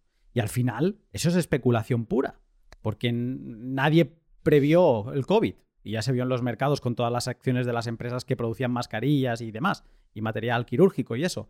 Entonces, es que todo te puede dar un tumbo y todo son especulaciones. Efectivamente. Y los, y los inversores value se equivocan mucho. O sea, todos saben dicen, bueno, a mí es que de cada X ideas me fallan no sé cuántas. Lo asumen. Es muy difícil. El tema que es lo que pasa, que al final volvemos a lo de siempre, a, la economía del New. Nos da un poco más de seguridad tener un ancla o una referencia en el consumo, en lo fisiológico, en lo que te abriga, en lo que te alimenta, en lo que te transporta, eh, para a partir de ahí hacer una tesis. Y sí que es verdad que a lo mejor tienes más probabilidades de acertar, porque al final esto es una cuestión de probabilidades. La incertidumbre es la que es y, bueno, pues tienes más probabilidades de mitigarla o menos. Y es muchísimo más difícil, de hecho, yo creo que no existe ese ancla en una cosa que solo sirve para intercambiar en el tiempo, donde, a, qué te, a, qué, flujos de caja te, te, agarras, porque no existen. ¿no? Entonces, si el valor es la diferencia entre lo que la riqueza futura y la riqueza presente y en qué medida esa cosa me permite hacer esos intercambios en el tiempo, ese valor es muy difícil de cuantificar, si no imposible. Con lo cual nos vemos un poco eh, en pelotas a la hora de intentar determinar el valor fundamental de una cosa así, como puede ser, Bitcoin. Que es lo que le pasa, por ejemplo, a Charlie Munger, que el, segundo de Warren Buffett, que para él es una cosa totalmente ajena a lo que él trabaja. Yo entiendo que él la critique porque está fuera de todo su de su forma de trabajar y de su forma de entender los activos, ¿no? Eh, con lo cual, pues, bueno, el problema es ese, que, que no tenemos un valor fundamental de, de, Bitcoin porque es muy difícil de calcular, posiblemente sea imposible, y eso, pues, como que da más vértigo. Pero vamos, los hodlers, que es lo que preguntaban, son evidentemente especuladores en el mejor y más difícil sentido de la especulación. Esta charla que hemos tenido da bastante que pensar en, muchos campos. No sé si quizá esta especulación que entendemos como mala está relacionada o la relacionamos con dos conceptos, el cortoplacismo y una inversión o una localización de capital sin sentido o sin fundamento, mientras que a todo lo que sí que le ponemos la etiqueta de correcto, hodlers, inversión de valor y demás, está relacionado con lo opuesto, con un análisis previo fundamental de lo que estás haciendo y luego con esa sensación o con esa voluntad de largo plazo porque crees en lo que estás eh, eh, invirtiendo. Pero, en definitiva, en ambos casos son, todo es especulación y me da la sensación que quizá los bitcoiners tenemos que desavergonzarnos de ese término, saberlo entender y hacer la reflexión de si existiera algo como Bitcoin que hubiera nacido en el mismo momento, que incluso lo hubiera inventado el propio Satoshi, sin preminado ni nada por el estilo, pero que a diferencia de Bitcoin no transportara bien el valor en el tiempo porque fuera perdiendo valor, sí seguiríamos utilizando ese segundo bien, que sigue siendo resistente a la censura, ta, ta, ta, ta, ta, ta, ta. si aceptaríamos que no nos fuera a traer una compensación económica, ya no de dólares, sino de poder de compra, que se asume que también será de dólares porque entendemos que el dólar no va a ir a mejor. ¿no? Entonces, quizá debemos hacer esta reflexión y darnos cuenta que al final todos estamos aquí, como alguna vez hemos hablado tú y yo, por la pasta. ¿no? Eh, podemos añadir más cosas en la ecuación, otros valores que nos hacen que tenga sentido y que no estemos aquí haciendo trading con shitcoins. ¿Y por qué estamos con Bitcoin? Pues porque hay otros valores que son los que nos hacen que estemos aquí, ¿no? Pero que tenemos todos una voluntad de conseguir un mayor poder adquisitivo en un futuro, a mí me da la sensación que es así, aunque a algunos les cueste reconocerlo. Claro, es que eso, al final es una utilidad como cualquier otra. Tú utilizas las cosas que te parecen útiles. Y, y la utilidad de ganar poder adquisitivo, pues, hombre, es, es más genérica porque dices, bueno, yo con ese poder adquisitivo puedo hacer lo que quiera, ¿no? Es más comodín, ¿no? Para una utilidad comodín, pero es una utilidad como cualquier otra. No tiene, al final, tú tienes cosas porque son útiles, no tienes las cosas por tener, por deporte. Pero el lo mismo porque te alimenta y te es útil, ¿no? Para alimentarte, pues lo mismo. Yo, diría que el conjunto un poco de los hodlers y, y incluso si quieres los que especulan con Bitcoin a más corto plazo, etcétera, y relacionándolo con eh, la generación de precios o las burbujas, que el burbuja al final no es más que, la, que un precio que llama mucho la atención, que este precio es muy alto y por ser momento llama mucho la atención, aquí pasa algo, hay escasez de algo. Si no hubiera sido por ellos, si nadie se le hubiera corrido demandar eh, Bitcoin cuando estaba 0,01, este podcast no existiría. No estaríamos hablando tú y yo aquí de esto. Es decir, todas esas personas que empujaron el precio para arriba son los que hicieron que Bitcoin se conociera. Si no, estaría en el cajón de Satoshi. Yo eso lo tengo clarísimo. Estaría en el cajón de Satoshi como un proyecto olvidado, sin, sin eh, gente dispuesta a arriesgar. Venga, yo arriesgo yo arriesgo pues un dólar. Eh, a ver qué pasa con esto. Otro que arriesgue mil, otro que arriesgue tal. Si no hubiera una sucesión de gente arriesgando a ver qué es lo que pasa y que van totalmente alineados, su incentivo es que el precio vaya al lado que ellos han apostado, sin toda esa gente al principio y después, da igual, pero sobre todo al principio, no se estaría hablando de Bitcoin, no, no se conocería, no sería inútil, no. Eh, entonces hace falta que, que, que llegue alguien y diga, bueno, pues yo me arriesgo a esto, ¿no? Genero un precio y, luego según eso ha ido a más, según ese círculo virtuoso que explicabas a todos, ha ido más, ha ido atrayendo a, más gente y, más gente ha mirado hacia Bitcoin, oye, ¿esto qué es? pues hoy, pues qué tontería. O otro dice, no, parece una tontería al principio, pero luego lo miran, oye, y esto tiene sentido, tiene las cualidades para... Algunos pensarán para ser dinero, o no lo sé, eso no importa. Al final, pues cada uno tiene su expectativa de utilidad, ¿no? Eso es un poco lo de menos, pero, pero el, precio ayuda a que tú mires, te intereses por aquello y digas, oye, pues esto es interesante, o no, pero sin desde luego tener esa subida de precio no, no sería, no, no estaría en un cajón final es lo que hemos repetido antes, y con esto cierro. Todos somos especuladores, lo hacemos constantemente. Cuando sabemos que esa compañía de vuelos va a hacer descuentos la semana que viene porque, no sé, porque es Black Friday, nos esperamos una semana porque queremos sacarle mayor utilidad a nuestro, en este caso, dinero. Y así con todo. O sea, lo hacemos constantemente porque buscamos una mayor utilidad. Entonces, Bitcoin es una utilidad en el tiempo maravillosa, que unos se quedan con la franja corta de tiempo y buscan un rendimiento rápido, y hay otros que, como yo, eh, estamos convencidos de que aquí lo lógico es quédate tranquilo, conviértete en hodler, pero quizá no reneguemos tanto de la especulación, que todos somos en parte especuladores.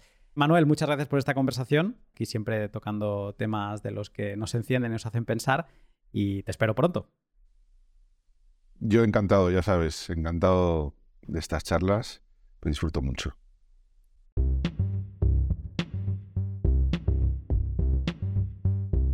Y hasta aquí el podcast con Manuel, que le mando un abrazo desde ya, porque a mí me encanta hablar con Manuel. Hay muchas personas con las que voy manteniendo conversaciones privadas y con Manuel siempre como que me va retando intelectualmente me plantea, me pasa un artículo, me hace pensar, reflexionar. A veces no estamos de acuerdo, a veces sí. A veces tengo el lujo de, darle ideas de, cosas que me dicen, pues por ahí bien. Y digo, oh. Y en esta en concreto, yo admito que por muchos momentos me he puesto en esa posición de decir, uy, la especulación es mala. No, Hodler no está aquí para especular. Y después de leer y escuchar a Manuel, te das cuenta de que la especulación es súper importante. Que realmente, si no tuviéramos precios, que no podríamos coordinarnos. Y si no nos coordinamos, esto es un caos. O sea, te das cuenta de la importancia, yo creo que es el pot donde más cerca hemos estado, al menos en mi opinión, de explicar esto, ¿no? De, de la importancia de los precios. Que sin precios tú no sabes qué se ha de producir. Cuando el mercado te dice que de golpe se está pagando mucho por el petróleo, por decirlo así, por poner un ejemplo, ese precio te está chivando algo. Te está chivando que la demanda ha subido, está chivando que está pasando algo con una pandemia, si por ejemplo el precio cae. O sea, el precio es un indicador de que algo sucede y de que quizá tengas que localizar ahí parte de tu capital y de tus esfuerzos de recursos humanos ya hablando a nivel estatal, o sea, a otras esferas. Y eso, como bien ha explicado Manuel, se realiza vía especulación. Sin especulación no tendríamos precios. Y sin especulación, y en esto me remito a, las charlas de Bastos, a la sociedad no tendría forma de saber qué priorizar y qué vale más que otra cosa, porque la idea esta de que todo vale lo mismo, bla, bla, eso no funciona. No funciona porque ya se ha demostrado. Y si no, que vayan a, si a alguien le interesa toda esta parte, pues que se pague unas vacaciones a Cuba o que se vaya a Corea del Norte y que verifique a ver si esto de intentar suprimir los precios del mercado y el capitalismo funciona de alguna forma. Curiosamente, en estas sociedades acaban teniendo también divisa, acaban pagando o cartilla de racionamiento o crédito social. O sea, acaban llegando a la necesidad de intercambiar y de tener una, unidad de medida en el intercambio. Y ahí volvemos a la misma pregunta. Y bueno, ¿y cómo defines lo que va en las cosas? Es alucinante. O sea, yo creo que este pot empezaba a tratar el tema de la especulación, pero Manuel me lleva a toda la parte de la generación de precios y lo de transmitir valor en el tiempo como base de cualquier movimiento económico y todavía lo estoy degustando. lo escuché en directo, lo he editado, lo he vuelto a escuchar después y creo que es uno de esos pods donde volveré a ir y donde agradeceré, me agradeceré a mí mismo haber hecho un minutaje para encontrar los puntos exactos para seguir aprendiendo, porque estas nociones se pueden quedar difusas con el tiempo, pero para mí me parecen de un valor incalculable. He aprendido muchísimo, así que muchas gracias Manuel por haberme llevado por esta aventura y espero que también te haya servido a ti. Hoy no voy a hacer sección de valor por valor, recién publiqué el L180, donde sí que la hice, me la guardo para el siguiente capítulo, que promete ser también bastante interesante. Así que yo me quedo aquí y te saludo pronto.